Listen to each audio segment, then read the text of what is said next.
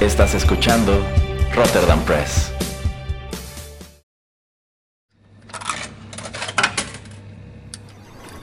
Los videojuegos han deleitado tus sentidos en la pantalla y ahora lo harán en la radio a través de su música.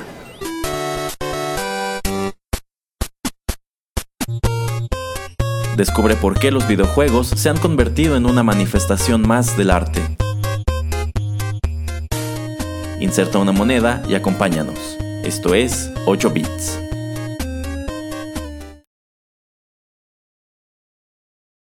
Hola amigos, qué gusto saludarlos una vez más a través de estos micrófonos y darles la bienvenida a la emisión 55 de 8 bits, un acercamiento a los videojuegos a través de la música.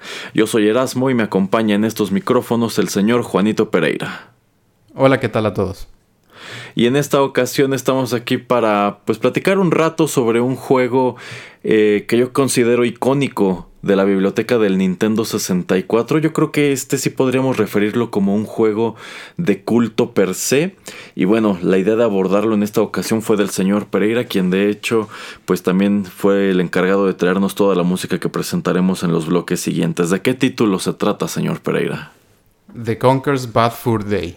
Así es, este juego apareció para el Nintendo 64 en el año 2001 y bueno, es un título sobre el cual en definitiva sí hay varias cosas que platicar, pero pues guardémonoslas para los bloques siguientes. Por ahora, vayamos con nuestra primera canción y ya regresamos a platicar más al respecto.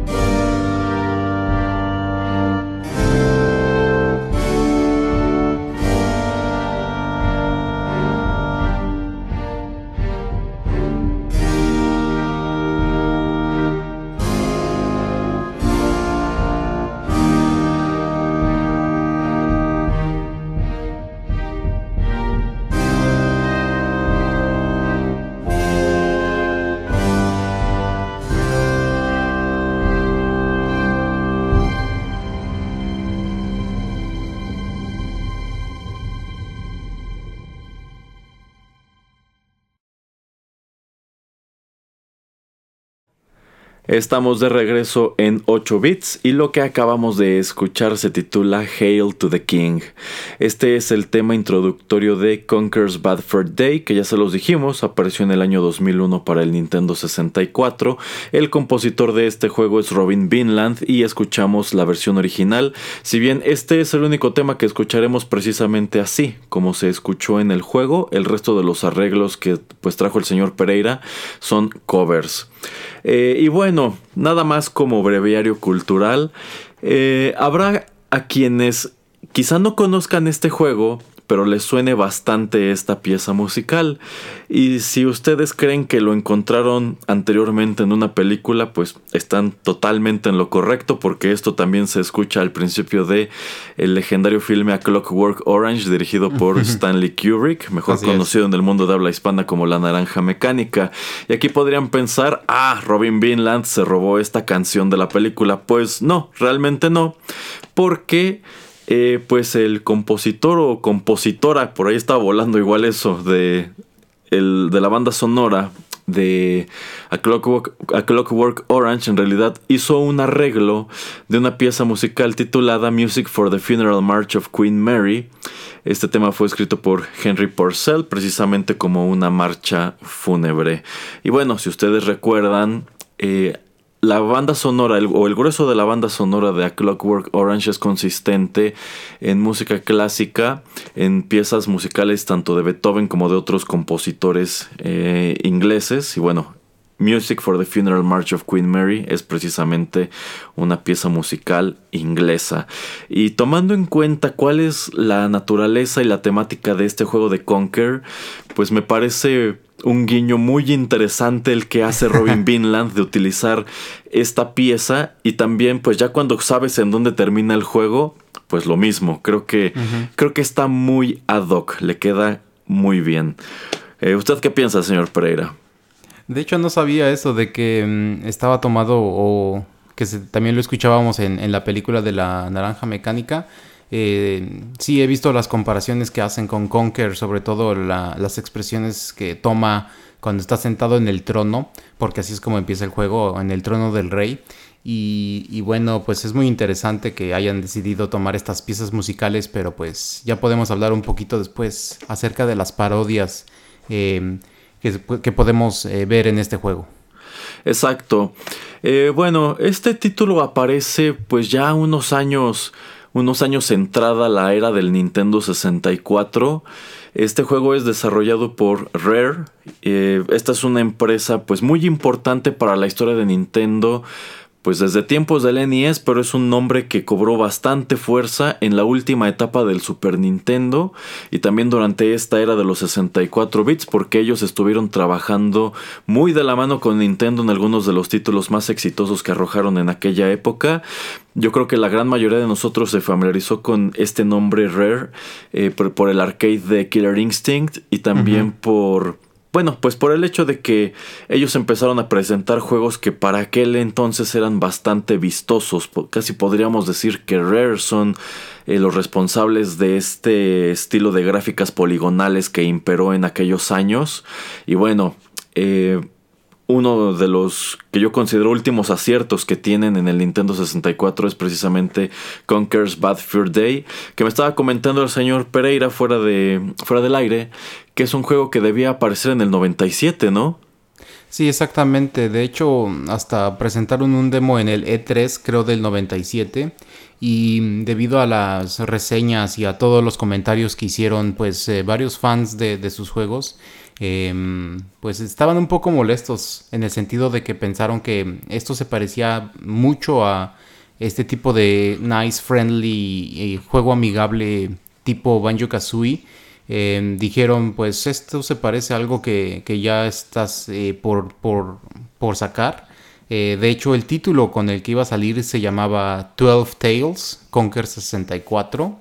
Eh, nunca sale al aire y de hecho la primera vez que podemos ver a Conker en, un juego de, Nintendo 64 es en Diddy's Kong Racing. En Diddy's Kong Racing podemos ver a, este personaje pues manejando uno de estos eh, y también tiene un juego de, Game Boy que pues sale mucho antes que Bad for Day que no tiene nada que ver, si, lo buscan en YouTube no tiene nada que ver con, con este, el nivel de de, maduración o de el nivel de, de juego de, para adultos eh, que vemos en, en Bad Fur Day. Fíjese, eso no sabía que este personaje había aparecido antes en otras cosas. Yo tenía la idea de que, pues como que su debut y despedida había sido precisamente este título del 64.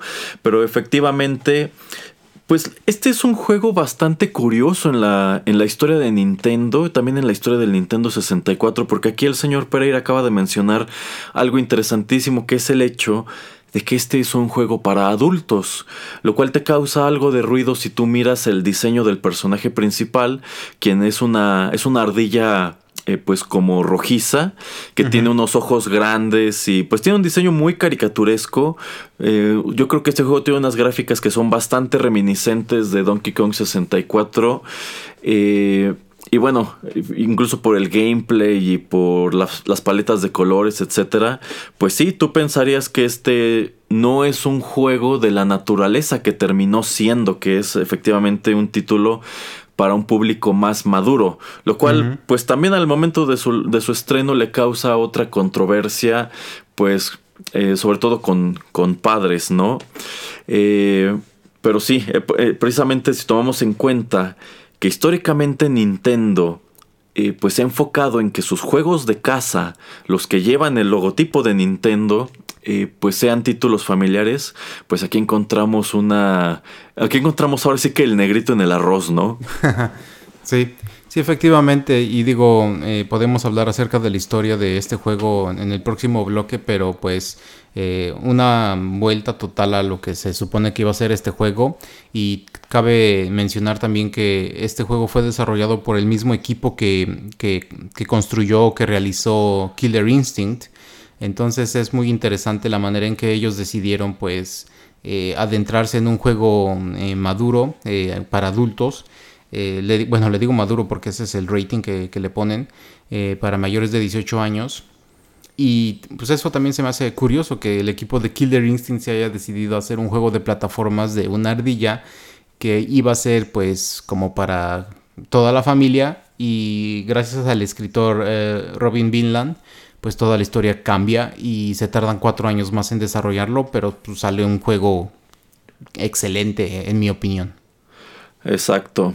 Bueno, pues para abordar un poquito más de la historia del juego y lo de su recepción, ¿qué le parece señor Pereira si vamos con más música y en el bloque siguiente entramos de lleno con esos temas? Excelente.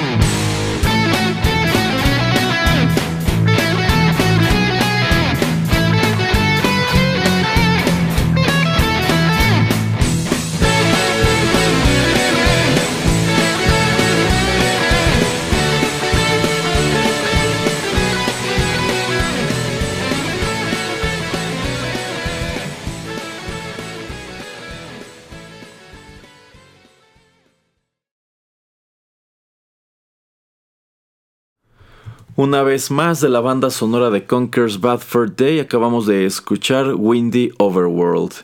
Este arreglo en guitarra eléctrica corrió a cargo de Gabo Karina 96, quien tiene un canal muy completo con música de videojuegos en YouTube. Eh, bueno, a ver, señor Pereira, platíquenos, platíquenos de qué va este juego, por qué esta ardilla llamada Conker está teniendo este día de malos pelos. Pues bueno, todo sucede porque Conker pues sale en una noche de, jarras con sus amigos y pues termina todo borracho y en el sentido de, bueno, como en la madrugada sale del bar y quiere irse a su casa pues acompañar a su novia de nombre Berry, que es también una ardilla gris que saca más sexy que otra cosa. Em, sí, sí, yo, yo, pienso que es como la Jessica Rabbit de este juego, ¿eh? exactamente. exactamente. Y bueno, en la pantalla vemos como él toma dirección a la, a la derecha, eh, con referencia a nosotros. Y al mismo tiempo tenemos que en este reino donde él vive existe el rey pantera, que tiene una mesa, una mesa de té al lado de su trono que solamente tiene tres patas. Y el rey pantera pues trata de poner una bebida encima de, esta mesa. Y lo que sucede pues que la, mesa pues se dobla y su bebida cae. Entonces él le llama a su, a su minion eh, principal y le dice necesito que pongas una pata ahí. Y el minion principal dice, ah, pues me voy a conseguir una, una ardilla roja para que sea tu pata. O sea, la voy a matar y la voy a, a construir voy a hacer que sea una pata. Entonces se manda a sus secuaces para buscar una ardilla roja para que sea la pata. Entonces eh, Conker está todo borracho y en, algún punto donde empiezas a saber cómo poder utilizar al, personaje, lo primero que haces es tomarte un alcacel, eh, un alcacelser para pues curarte un poco la, borrachera. Exactamente. Y este y entonces empieza tu camino y Conker pues empieza a ver rastros de dinero y entonces los, en lugar de ir a la casa con su novia, pues empieza a recolectar dinero y es cuando pues empiezan a suceder varias cosas como por ejemplo se encuentra con unas abejas que están siendo bulleadas por unas avispas. Eh, estas avispas se robaron el panal de las abejas y le piden a Conker que, que, que los ayude y pues Conker pues ay, muy malamente lo hace y a través de la historia vemos como todos los minions de, la pantera pues eh, tratan de capturarlo pues para llevarlo con, con eh, bueno, para convertirlo en la última pata de, de, la mesa, que es lo que se me hace así lo... La excusa más barata para un juego, ¿no? O sea, ¿por qué queremos matar a esa maldita ardilla? ¿Por qué queremos una pata?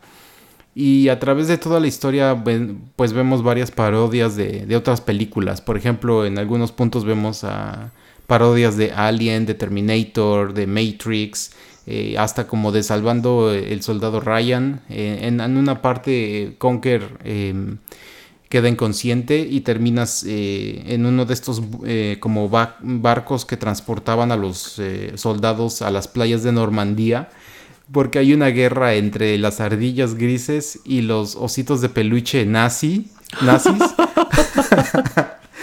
que los, eh, estos ositos de peluche se llaman Teddys con Z al final, T-E-D-I-Z, Teddys. Y es muy chistoso porque cuando le disparas a estos Teddys, eh, pues le sale todo el algodoncito de adentro. Entonces es, está muy bien realizado el juego y, está muy chistoso. Y no quiero entrar en tantos spoilers, pero pues pueden verlo todo en YouTube. Está muy chistoso, pero la primicia es lo que a mí me encantó. O sea, es lo más estúpido de está borracho y en lugar de irse por el camino correcto Conker, que tenía que irse a la izquierda de la pantalla, se va a la derecha y empieza a, a tener muchísimas aventuras. Y entonces es por eso que tiene este día de pelos. Ya, ya, ya, ya.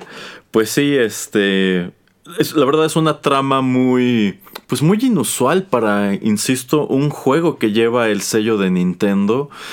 Ellos eh, pues siempre han procurado que sus juegos sean familiares. El, yo creo que el Wii, el, el GameCube, pues hicieron todo lo posible por ofrecer eh, juegos para toda la familia. Entonces se me hace muy curioso que pues ya en la, en la que podremos llamar la etapa final del Nintendo 64, pues hayan tomado la decisión de aventar esto. y, y, yo dudo mucho que ellos pues no estuvieran al tanto de la recepción que el juego tendría, sobre todo entre eh, pues los padres de familia, porque insisto, yo creo que el diseño de los personajes es muy llamativo quizá para el público más pequeño, pero pues sí, los temas que aborda, como el hecho de que esta es una ardilla alcohólica y que tiene una novia toda exuberante tipo Jessica Rabbit, pues no, en definitiva no son, en definitiva no son cosas que encontrarías, por ejemplo, en un juego de Mario. Em, y bueno, pues esa es una controversia que pesó sobre Conker en aquel entonces. El hecho de que hubo reclamos de que por qué Nintendo, que siempre había hecho juegos pues bonitos y no muy violentos y pues sin referencias a alcohol, sexo, etcétera, pues de pronto aventaba esto, que incluso pues podría percibirse como una especie de mala influencia en, los niños, ¿no? Eh, y bueno, a mí me parece muy curiosa esa controversia si tomamos en cuenta que pues, si ustedes le echan un ojo a la cubierta de la caja, eh, pues allí dice muy claro en la parte de abajo que este juego es solamente para personas mayores de 17 años. Así es. Y creo que hasta hoy Nintendo no tiene un título que pues eh, digamos que se le asemeje en ese aspecto, ¿no? Un juego que podríamos decir trata temáticas más maduras y está orientado a adultos. Sí, sí, exactamente. Y te voy a contar algo chistoso en uno de los próximos bloques para que sepas eh, lo que sucede con la promoción de este juego, pero eso te lo dejo para, para otro bloque. Ah, muy bien, pues como yo ya quiero saber qué le parece si vamos con la siguiente canción. Muy bien.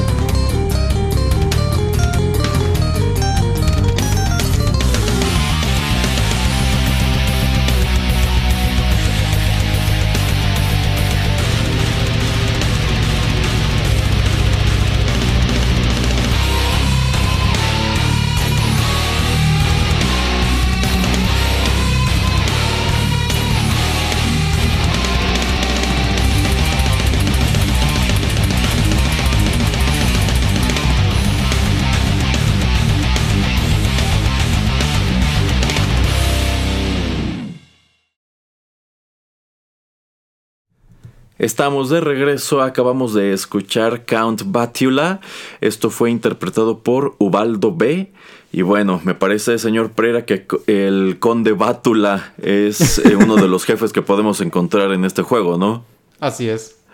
Que bueno, si ustedes le echan un ojo a la galería de jefes de este título, la verdad es que están igual muy singulares. Hay unos que están bien asquerosos, otros que están más chistosos. Es, la verdad sí se ve que le echaron mucho ingenio a este juego. Digo, eh, pues ya nos dijo el señor Pereira que estando avanzada la producción se tomaron otros cuatro años para prácticamente reconstruirlo.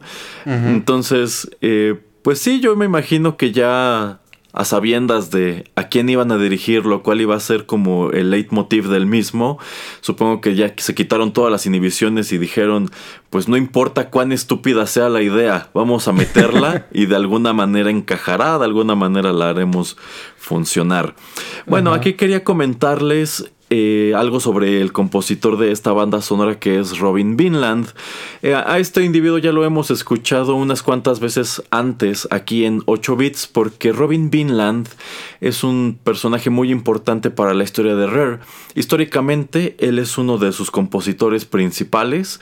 él musicalizó pues si no todos, la gran mayoría de los juegos que Rare hizo para Nintendo desde tiempos del NES, ahí lo encontramos mencionado eh, famosamente en la banda sonora de Battletoads y también él es el compositor de la música de Killer Instinct, que bueno, en los programas en donde hemos mencionado ese título, algo que pues no podemos pasar por alto es que tenía una banda sonora tan interesante que uno de los productos que aparecen como tie-in en el año de lanzamiento del arcade y también del puerto de Super Nintendo es el disco compacto de Killer Cuts que reunía precisamente las pistas que escuchábamos en, este arcade, lo cual pues era algo muy muy muy raro para la época. Y bueno sigue siéndolo, la verdad es que pues cuando hablas de la música de un videojuego difícilmente esperarás encontrar un disco compacto en las tiendas, pero bueno, eh, Robin Vinland tiene ese privilegio, por así decirlo. El hecho de que cuando él escribe la banda sonora de Killer Instinct, sacan este disco y es un compositor con una carrera bastante amplia y quien ha participado en títulos así de interesantes como Conker's Bad for Day. Y algo interesante que podemos mencionar, si no lo hemos mencionado, es que uno de los easter eggs eh, dentro de este juego es que cuando eh, tú dejas de mover al personaje, él saca un Game Boy y empieza a jugar un juego y sorpresa, sorpresa, es Killer Instinct y puedes escuchar una de las piezas musicales. Eh, entonces eso es muy chistoso como pues hicieron un guiño a ese tipo de juegos dentro de este.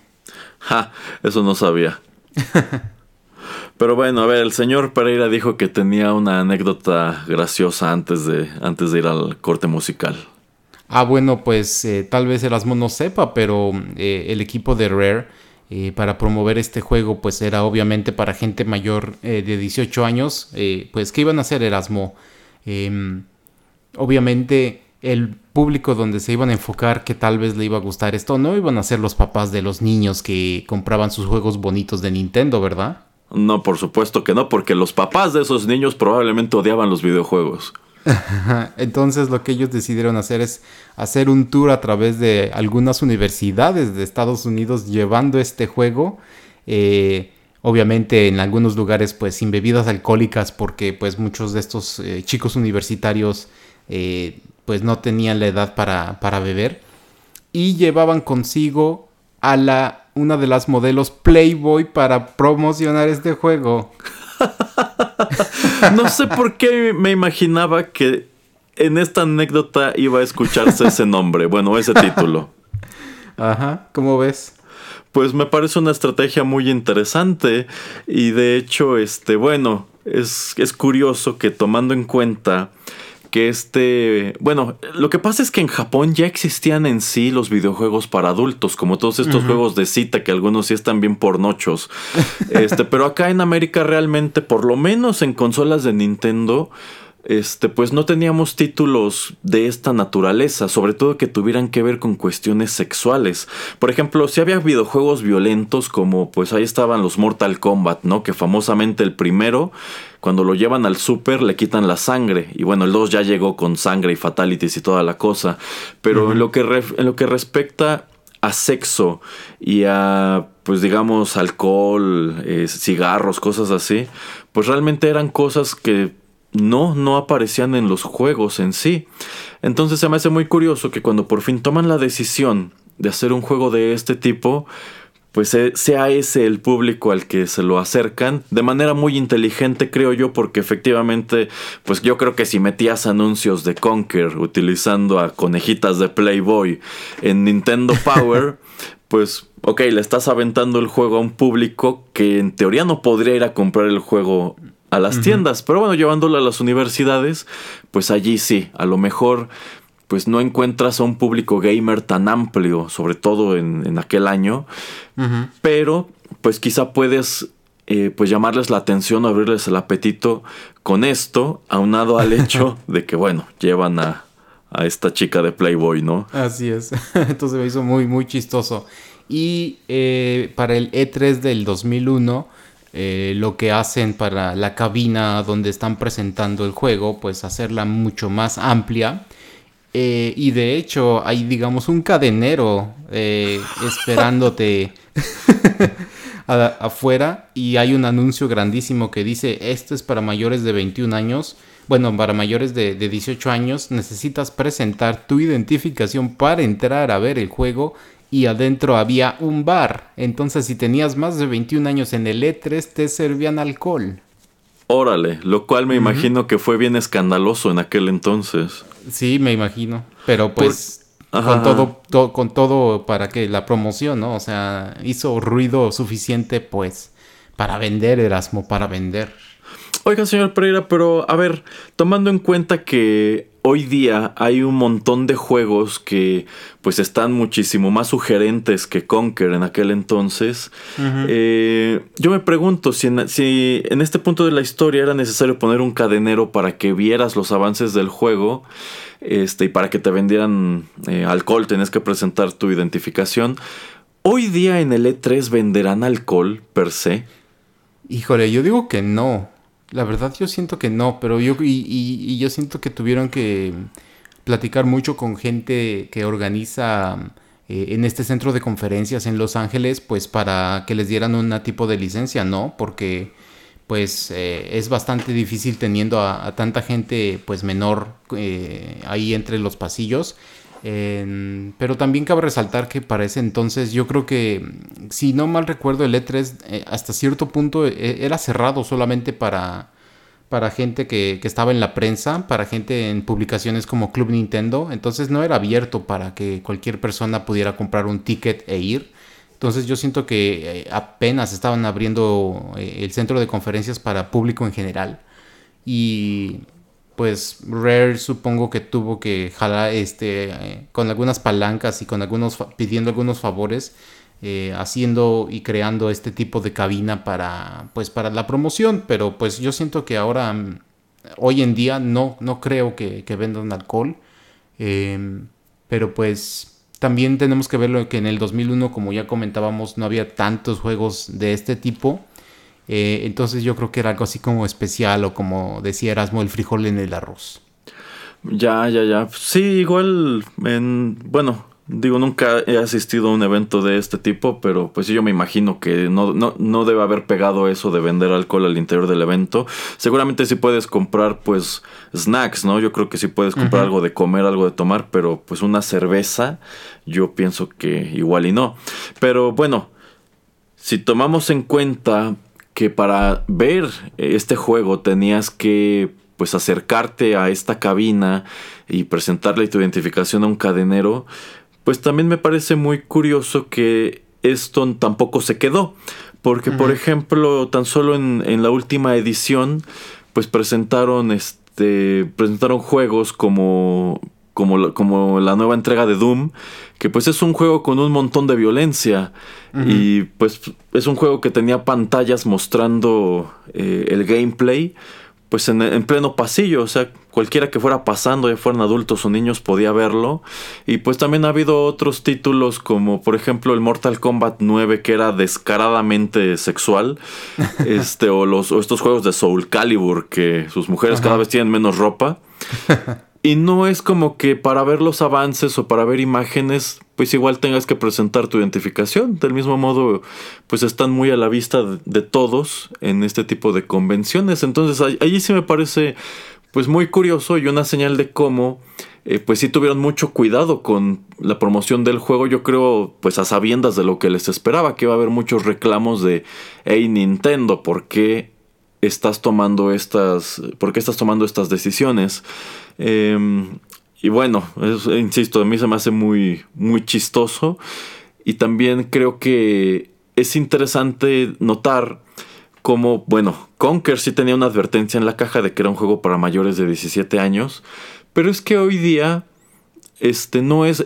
comprar un videojuego no es como comprar una bebida alcohólica o comprar una cajetilla de cigarros.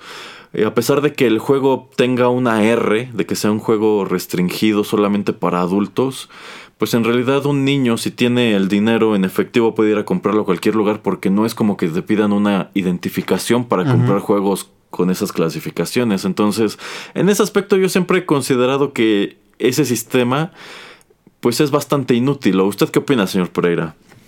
Mm, si no inútil, es solamente yo creo una imposición de mm, el servicio de ratings o algo así de Estados Unidos. Ajá, la ESRB. ajá, exactamente. Eh, pero pues por otra cosa, como dices, es, muy válido tu, punto de que no te piden identificación cuando vas a una tienda de videojuegos para comprarlos. Entonces, eh, una cosa muy extraña que no lo hagan, que no te pidan identificación y también una cosa pues bastante interesante que simplemente mucha gente, en este caso padres, que no se Em, preocupan por lo que está consumiendo o lo que está jugando su hijo, pues no ven que hay una clasificación. Y, pues sí, em, eh, tal vez veremos un, cambio próximamente por todos estos problemas sociales, eh, políticos que vemos eh, en Estados Unidos. pero pues a mí la verdad es como una sugerencia más que nada, así de, ay, esto debería no de jugarlo gente menor a tal edad, pero pues digo, si la verdad no te interesa lo que está haciendo tu hijo, pues en, tu vida vas a, tratar de, de, buscar este, este sistema de ratings, de clasificación, entonces pues si te va a valer desde el principio, pues no, no, no pegues grito en el, en el aire cuando veas que está jugando tu hijo, ¿no? Pues sí, sí, yo creo que ahí el señor Pereira tiene toda la razón. Y me sorprende mucho que realmente no haya como eh, asociaciones o grupos, sobre todo en Estados Unidos, como que pues buscando que se refuerce eso, que efectivamente eh, pues necesites una identificación para comprar ciertos videojuegos, sobre todo si tomamos en cuenta que cada que hay pues tiroteos escolares o cosas así, uno de los principales culpables que siempre se señalan de manera pues injustificada y, e, muy ignorante pues, son los videojuegos.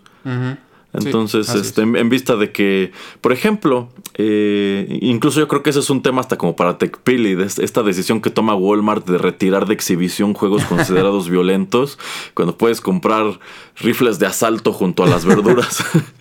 bueno. Podemos eh, hablar de eso, sí. sí. A mí me sorprende que no, no hayan tratado de restringir o censurar todavía más a los videojuegos a raíz de todos esos eventos. Pero bueno, eh, ¿qué le parece, señor Pereira, si vamos con más música? Y yo quiero que en el bloque siguiente usted me explique de dónde demonios salió este jefe.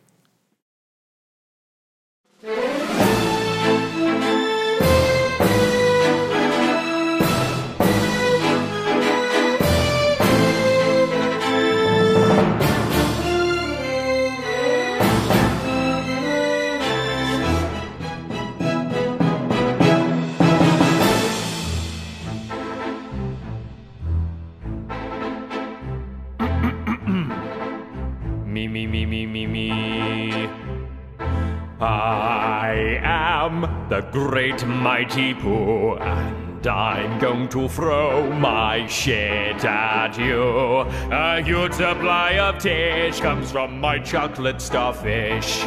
How about some scat, you little twat?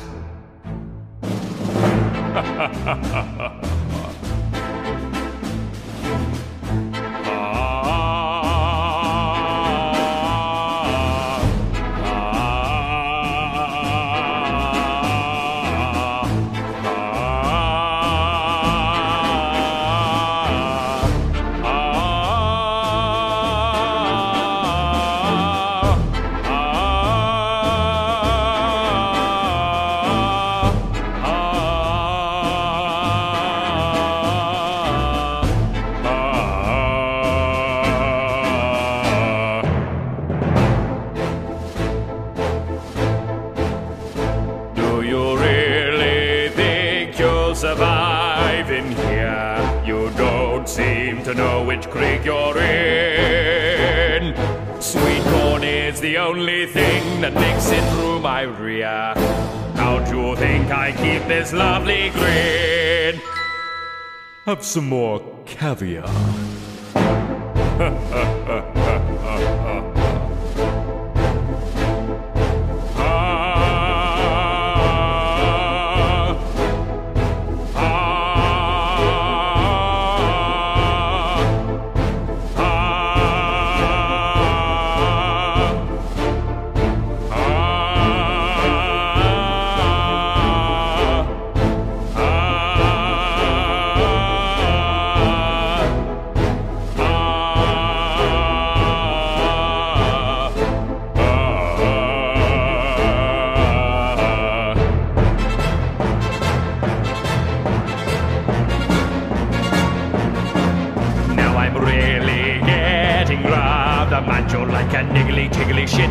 little tack nut. Once I've knocked you out with all my pap, I'm going to take your head and ram it up my butt. Your butt. My butt. Your butt. That's right, my butt. Yeah. My butt. Yeah. My butt.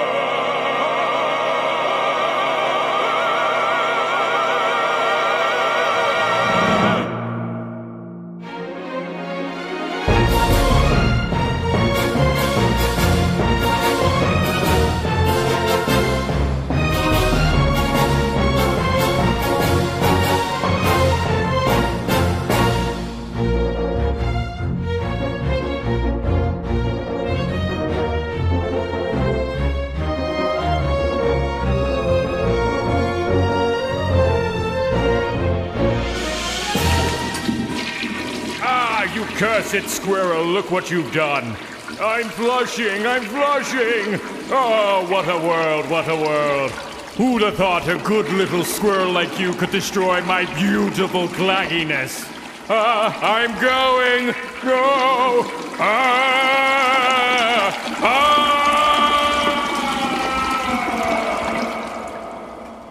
Now that's what I call a bowel movement.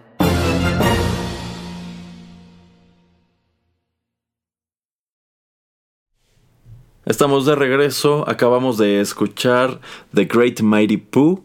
Esto es interpretado por el usuario de YouTube Shady Vox. A mí me parece una pieza musical muy singular, con una letra también muy peculiar. Y bueno, el momento del juego de donde se desprende esto también es algo pues es algo que solamente pudo haber ocurrido aquí en Conker's Bad for Day. Eh, a ver, señor Pereira, yo quiero que usted me explique de dónde demonios sale un jefe como The Great Mighty Pooh y cuál es su naturaleza y a dónde nos lleva a derrotarlo. Pues sale de, de la cabecita de los escritores de este juego eh, que deciden crear pues eh, literalmente a un jefe que pues es un vil una vil pila de estiércol o de heces hechas de pues de, maíz, de sweet corn en inglés y lo podemos encontrar eh, adentro de la montaña pues de las de las heces no puedo hablar seriamente de este personaje. Y aparte es canta ópera, o sea, es una estupidez. Sí, sí, sí, sí. no sé qué decir. Sí, este, de- eh, bueno, este tema musical, así como se los presentamos, eh, pues el jefe está cantando mientras peleas con él, y esos son los segmentos vocales que se escuchan durante la pista. Y pues sí, es como una pila de caca este jefe. y tú lo encuentras en una, efectivamente, en la montaña de las heces fecales, y llegas a un, pues lo que sería como pues una caverna de, de lava, nada más que aquí en lugar de ser de lava es de caca. y este, y bueno, este jefe intenta este, matar a Conker aventándole pues pedazos suyos, ¿no? Pedazos de caca. y Conker para contrarrestarlo tiene que aventarle rollos de papel higiénico. Pero este, bueno, se me hace muy chistoso que tienes que eh, pues cuidar tu timing porque eh, pues tienes que arrojárselos mientras está cantando porque los usas para contrarrestar la caca que te avienta. Y tienes que aprovechar un momento en donde él hace una bueno canta una nota este alta y abre mucho la boca.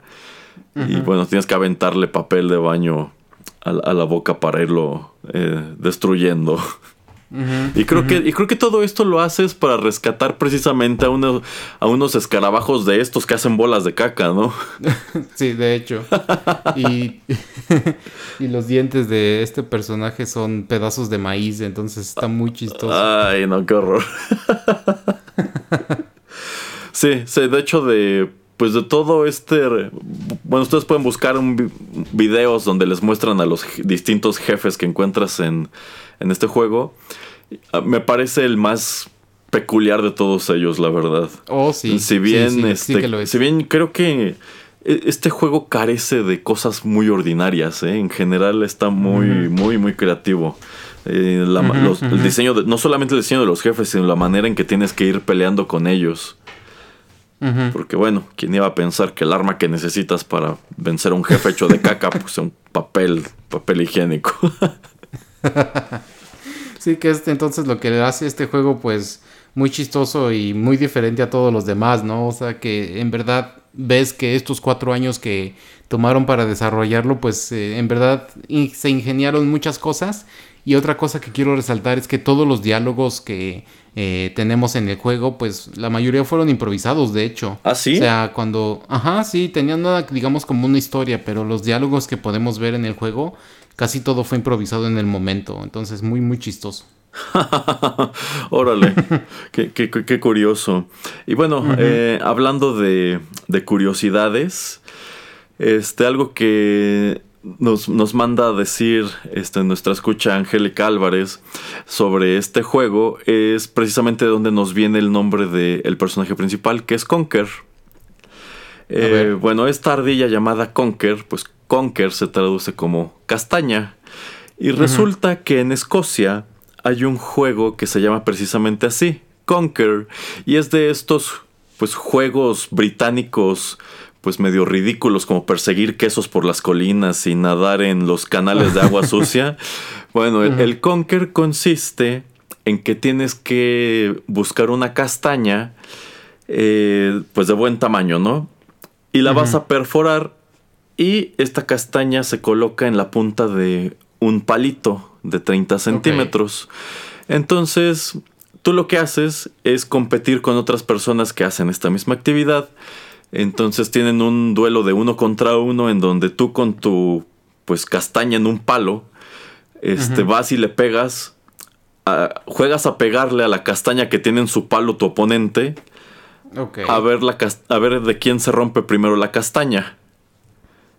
Ok. Y hacen pues competencias de eso. Eso es el Conquer. Qué chistoso. Ajá. Entonces hacen su torneo de a ver quién hace la, el martillo de castaña más poderoso. Podemos decir que es con un martillo. Y pues al ganador le obsequian, me parece que es una corona, una guirnalda de castañas. One hammer to rule them all. Ándele, señor Pereira, qué buena manera de verlo. One hammer to rule them all, one conquer to rule them all. qué chistoso. Ey, ey. la verdad yo no tenía idea, ¿eh? Pero bueno, eh, datos curiosos en la emisión número 55 de 8 bits relacionados con Conker's Bad for Day. Bueno, no, sé si el señor Pereira tenga algo más que agregar en este bloque, sino en el siguiente me gustaría hablar eh, sobre la empresa que desarrolló este juego. No, vamos con la última canción. Muy bien.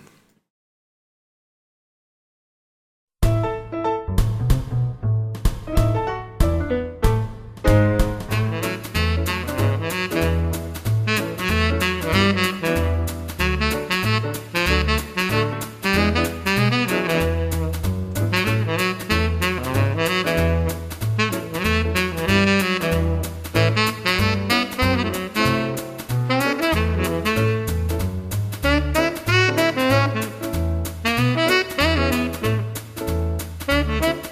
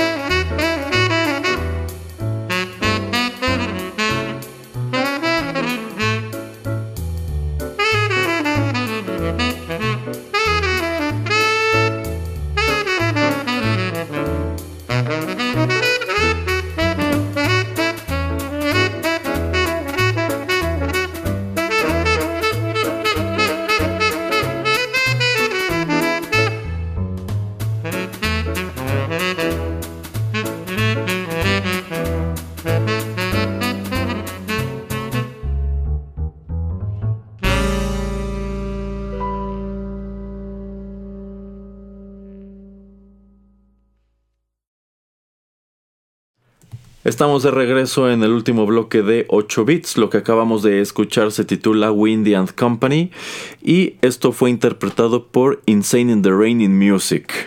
Este es un usuario de YouTube que también hace sus arreglos de música de videojuegos. Y bueno, en este último bloque deseo que pues profundicemos solamente un poco en la empresa que nos trajo Conker's Bad for Day, que es Rare.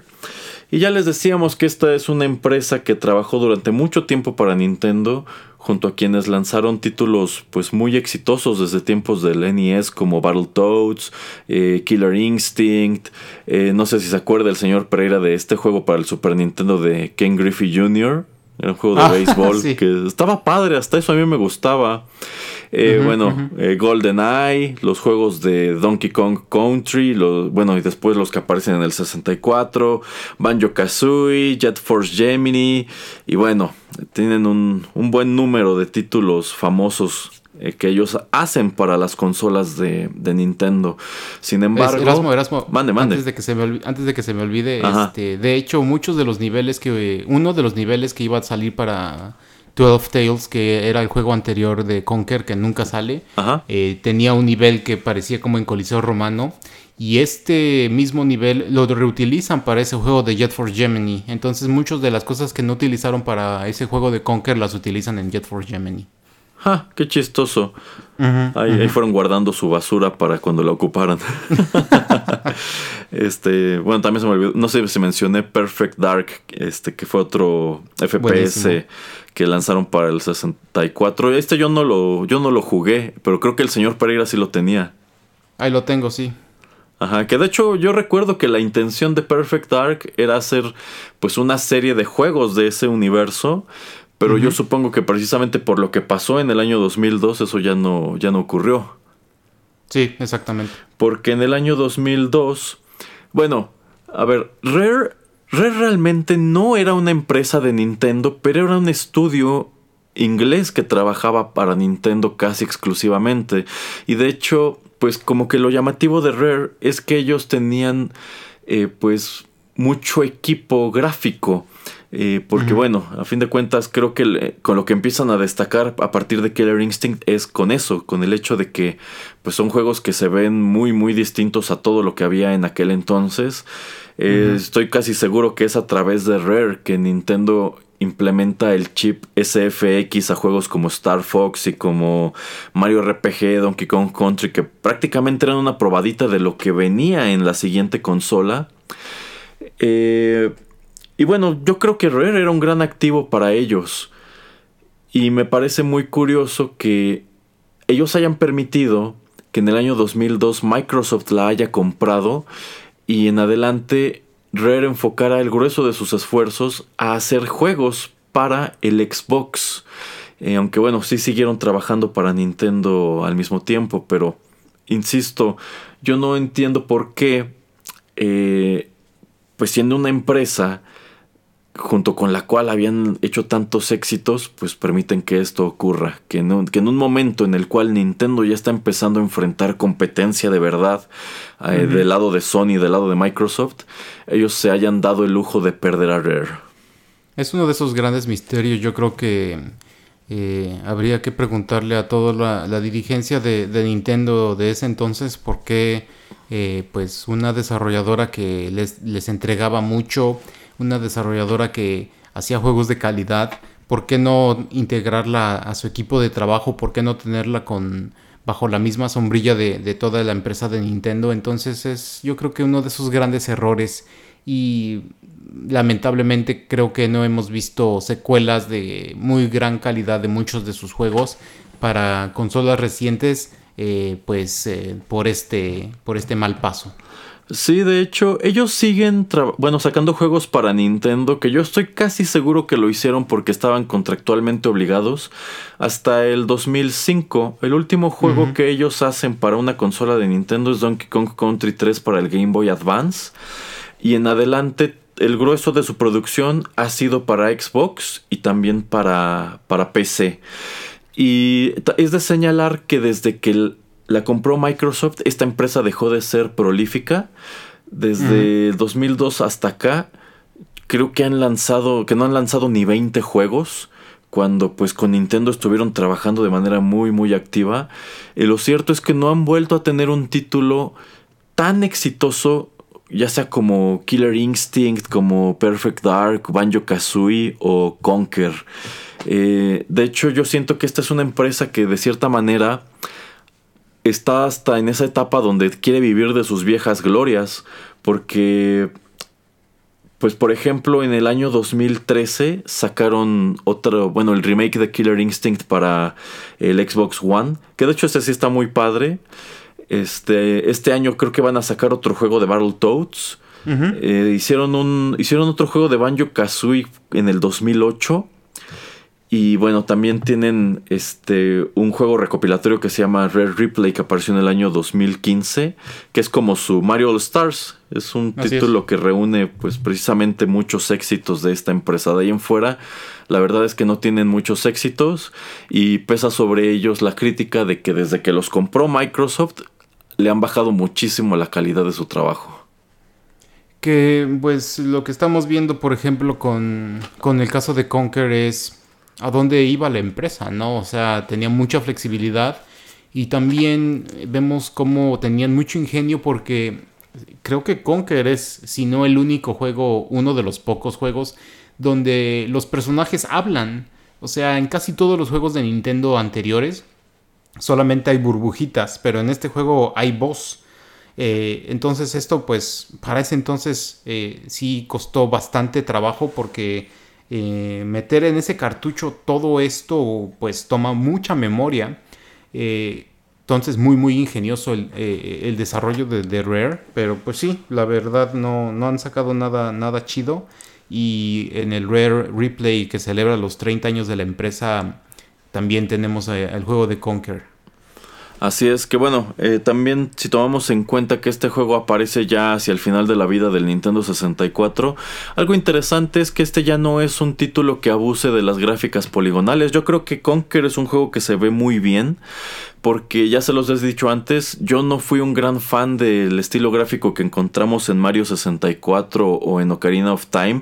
Sí son muy buenos juegos, pero por lo menos a mí no me gusta cómo se ven. Del mismo modo que a mí no me gusta cómo se veían los tempranos juegos del PlayStation, como pues, por ejemplo el Final Fantasy 7 o el 8, que de hecho ya van a remasterizar el 8 y van a hacerlo con gráficas más bonitas.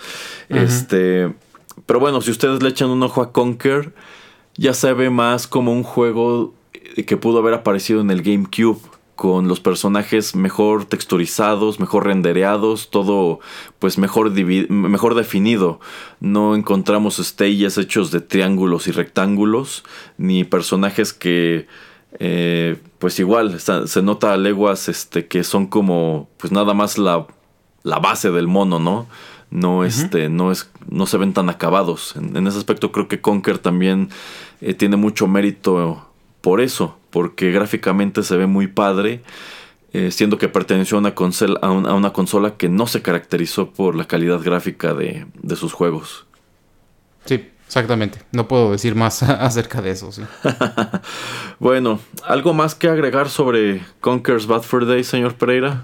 Mm, no, creo que ya cubrimos todo. Eh, si pueden, pues consíganse este eh, Rare, Rare, Replay, porque pues en verdad sí tiene muchísimos juegos. Eh, que pueden jugar para recordar pues toda su infancia. Eh, es, tienen muchos juegos por el valor de su dinero, entonces eh, yo sí los invito a que, a que lo consigan. Sí, pero bueno, también si quieren conseguir ese, ese juego, pues me temo que tendrán que conseguirse también un Xbox One porque es la única consola que lo ofrece. de hecho. Ajá, entonces si tomamos en cuenta que yo creo que el grueso de nuestros escuchas han de tener una PS4, bueno, pues tendrán que dejarlo pasar o pues que uno de sus amigos que sí tiene Xbox eh, lo consiga y los invite a jugarlo. ha de ser el antisocial el que tiene el Xbox One, Erasmo. Mm, pues sí, así como yo tenía mi Sega Genesis, ¿no? Exactamente. Pero bueno, eh, pues con eso estamos llegando al final de esta emisión número 55 de 8 bits. Muchísimas gracias por habernos escuchado. Les recuerdo que aquí en Rotterdam Press tenemos contenidos de, además de videojuegos, también de literatura, de tecnología y de cine. Así que no dejen de, visitarnos eh, cada que puedan. Y de una vez les adelanto que para la emisión número 56 vamos a abordar uno de mis juegos favoritos de la época del Super Nintendo y que yo considero que también es un excelente título. Vamos a estar hablando sobre Contra 3, The Alien Wars. Uh. Así que prepárense. Excelente. Bueno, sin otra cosa que agregar, de nuevo muchas gracias por la sintonía. Nosotros somos Erasmo y Juanito Pereira y los esperamos muy pronto aquí en Rotterdam Press. Hasta luego.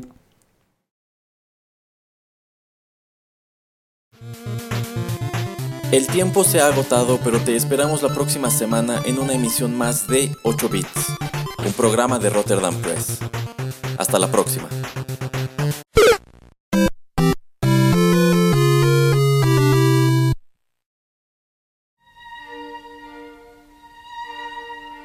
Estás escuchando Rotterdam Press.